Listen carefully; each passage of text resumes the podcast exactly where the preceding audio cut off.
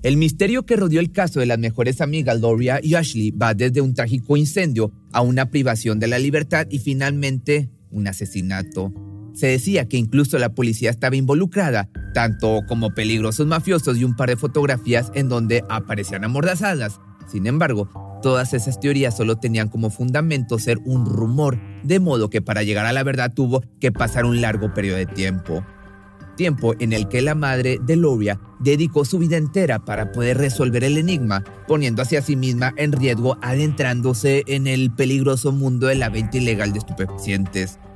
No le da miedo hablar conmigo. De hecho, esto fue lo que le preguntó el hombre con quien había pactado una cita, a lo que ella respondió que si algo le sucedía, solo era una prueba de que estaba muy cerca de encontrar la verdad. Soy mamá y quiero encontrar a mi hija y haré lo que sea necesario para dar con ella. Muchos años atrás, antes de que la tragedia invadiera a las dos familias, es decir, los Freeman y los Bible, la vida les era sumamente grata. Su relación comenzó desde el jardín de niños cuando Loria y Ashley se convirtieron en las mejores amigas. Siendo aún muy pequeñitas, se dieron cuenta de que tenían algo muy especial. Su cariño iba mucho más allá que simples compañeritas de clase. Ya con el tiempo entonces llegaron a considerarse como hermanas. Tenían una conexión que muy pocas veces se logra desarrollar e increíblemente su relación traspasó las barreras del tiempo, manteniéndose como mejores amigas desde el kinder hasta la secundaria. Lo que pensaba una, lo pensaba la otra. Era como cuando dos personas pueden terminar la oración de la otra. Su nivel de complicidad las hacía entenderse la una a la otra como nadie más lo podía hacer mejor aún cuando en secundaria ambas pudieron adentrarse en su deporte favorito. Por su parte, Ashley pasaba sus días entrenando baloncesto, mientras que Loria practicaba con su equipo de porristas, el cual animaba al equipo de su amiga. Sin duda estaban viviendo una de las mejores etapas de su vida, lo que se suponía solo era el inicio para comenzar a cumplir sus sueños. Para finales del año 99, recién celebrada la Navidad, la hija de los Freeman se encontraba festejando su cumpleaños número 16. Naturalmente su mejor amiga Loria debía estar ahí, por lo que con mucha emoción decidió invitarla a pasar la noche. En realidad no tenían planeado salir de fiesta, solo serían ellas dos en una noche chica llena de charlas, películas, pizza y helado, una noche como cualquier otra. Ante ese plan, el padre de Loria, Jay Bible, no se pudo negar. Le puso como condición volver poco antes del mediodía y bajo esa consigna su hija adolescente salió por la puerta para nunca más volver a ser vista. Fue así como las chicas de Oklahoma iniciaron lo que se suponía un cumpleaños en completa calma. Las horas pasaron tal y como estaba planeado, pero poco antes de que los primeros rayos del sol cayeran sobre la casa móvil, un incontrolable incendio se apoderó de ella. El infierno desatado al interior arrasó con todo, dejando en completa ceniza lo que tan solo horas antes era un hogar feliz. Mientras tanto, los padres de Loria esperaban su llegada, aún no tenían idea del terrible acontecimiento y cuando alguien llamó al timbre de su domicilio, desgraciadamente llegó con muy malas noticias. Cuando le dijeron que la casa de la familia Freeman ya no existía más, lo primero que llegó a su mente fue el cuerpo de su hija completamente calcinado. Sin embargo, tantos más detalles le dieron de los hechos, se fue dando cuenta de que tanto Ashley como Loria no habían fallecido en el lugar. Entre los escombros se pudo detectar el cuerpo de Katie, la madre de Ashley. Estaba irreconocible, pero el anillo puesto en su mano izquierdo no dejó lugar a dudas de que era ella. Aquí es cuando las preguntas comenzaron a surgir durante las primeras horas del incidente porque tampoco se podía encontrar el cuerpo del esposo de la fallecida y padrastro del adolescente. Danny tendría algo que ver con esto, era lo que se preguntaban. Y peor aún, cuando algunos metros más adelante se localizaron casquillos de escopeta, dando a entender que quizá la escena no era sobre un trágico accidente, sino que se trataba de una escena de crimen, de un homicidio. Quienes inspeccionaron el lugar recolectando la evidencia fueron las autoridades de la Oficina de Investigaciones del Estado de Oklahoma, de las cuales al frente se encontraba el investigador Steve Nutter, quien un par de horas después dijo que no había nada más por hacer. Entonces, sin ningún tipo de respuestas y en completo estado de impotencia, los Bible volvieron a casa, donde la habitación de su hija estaba desgarradoramente vacía. Esa fue la primera noche en que no pudieron dormir preguntándose en dónde podría estar Loria junto con su mejor amiga. Evidentemente no se darían por vencidos tan pronto, sobre todo después de la investigación tan mediocre que se hizo el día anterior por parte de quien se suponía debían poner todo su empeño para resolver el enigma. Así que, sin pensarlo más, tan pronto la luz iluminó las calles, Jay y Lorraine se dirigieron nuevamente a donde el incendio. Caminaron entre los escombros buscando alguna pista, algo que pudiera haber pasado desapercibido con anterioridad. Así que mirando hacia todos lados de pronto se percataron de que el perro de la familia, un Rottweiler de apariencia imponente, se encontraba sollozando en un lugar de los escombros.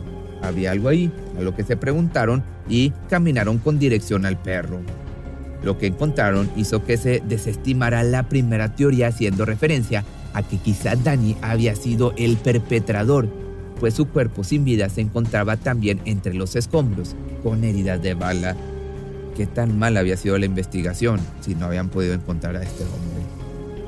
En ese incidente se dieron cuenta de que estaban frente a un homicidio y una privación de la libertad.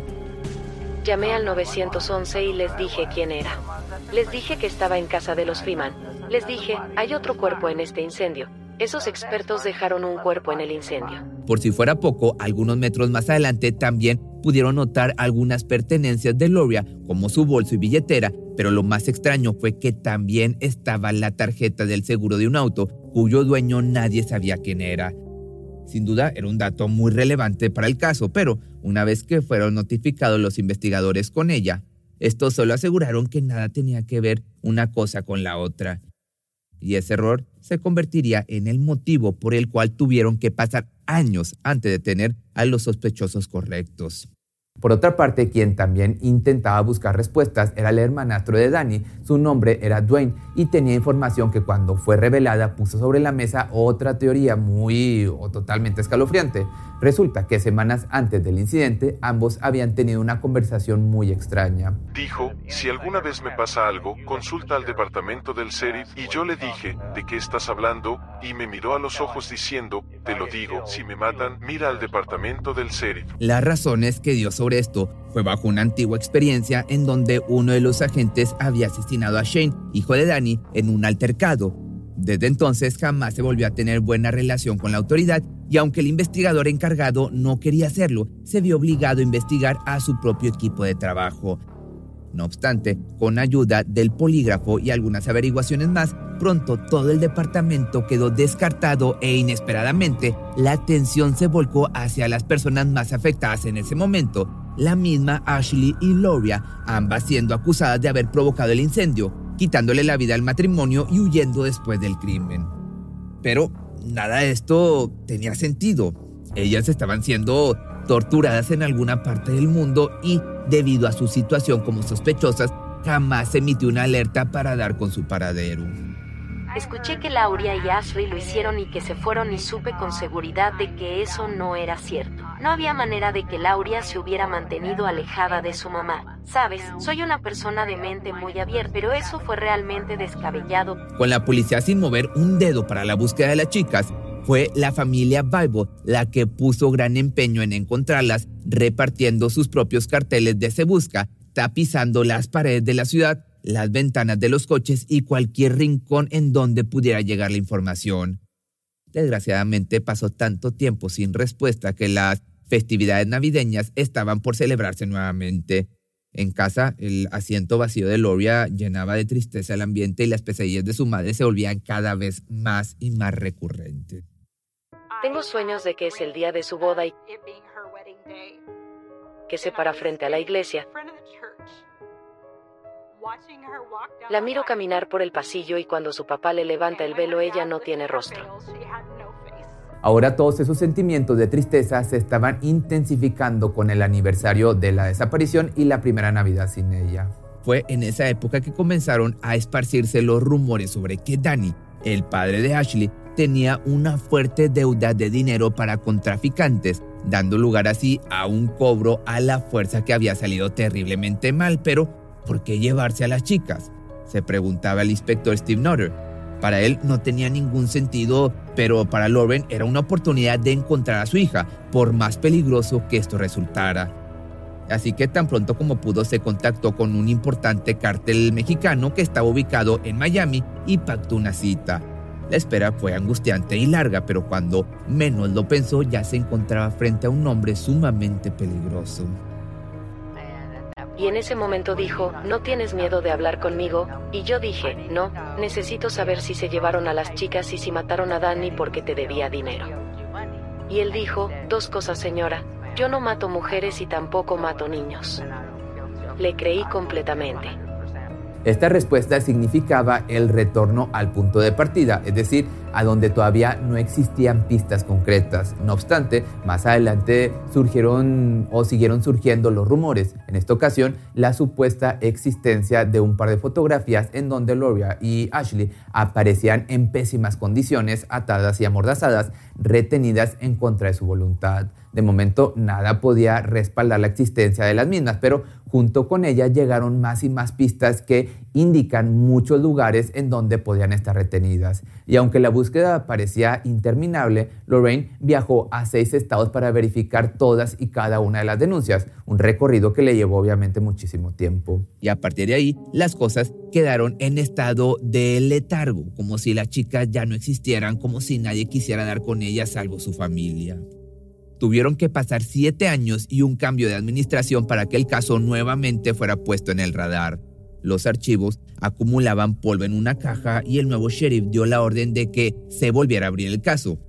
Esta vez las cosas se harían como debieron ser desde un inicio, comenzando por aquella tarjeta de seguro de un auto cuyo nombre era desconocido para todo el mundo. Se trataba de la exnovia de uno de los perpetradores, lo que significaba, a partir de ahí, solo debían indagar un poco más para dar con la verdad una verdad que ponía nuevamente sobre la mesa el tema de las fotografías en donde aparecían amordazadas. Todo era cierto, pero los perpetradores eran personas tan peligrosas que nadie se atrevía a hablar.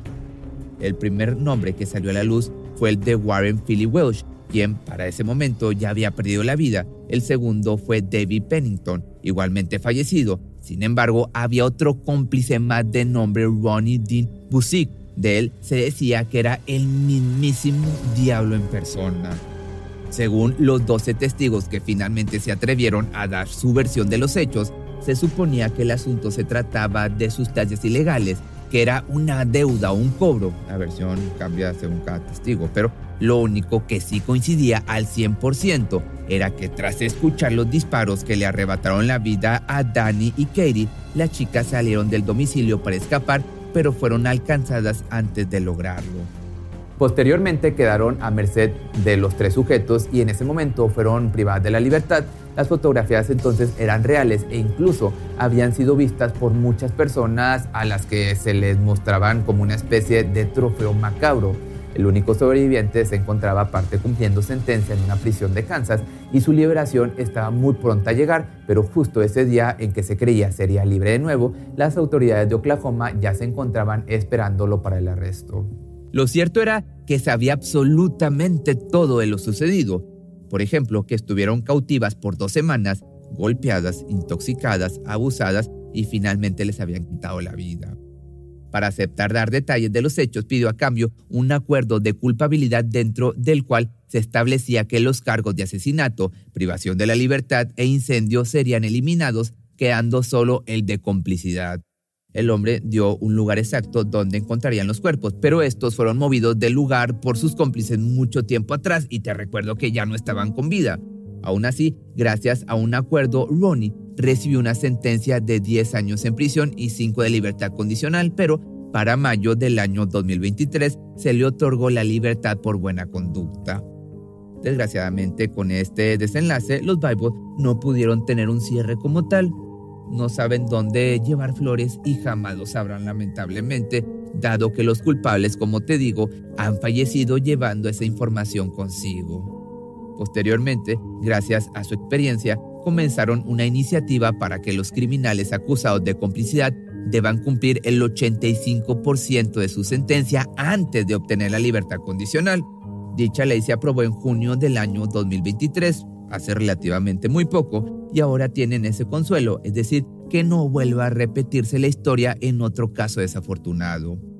Hoy tienen la certeza de que las chicas jamás volverán lamentablemente, pero siguen siendo recordadas como las jovencitas soñadoras y alegres que siempre fueron.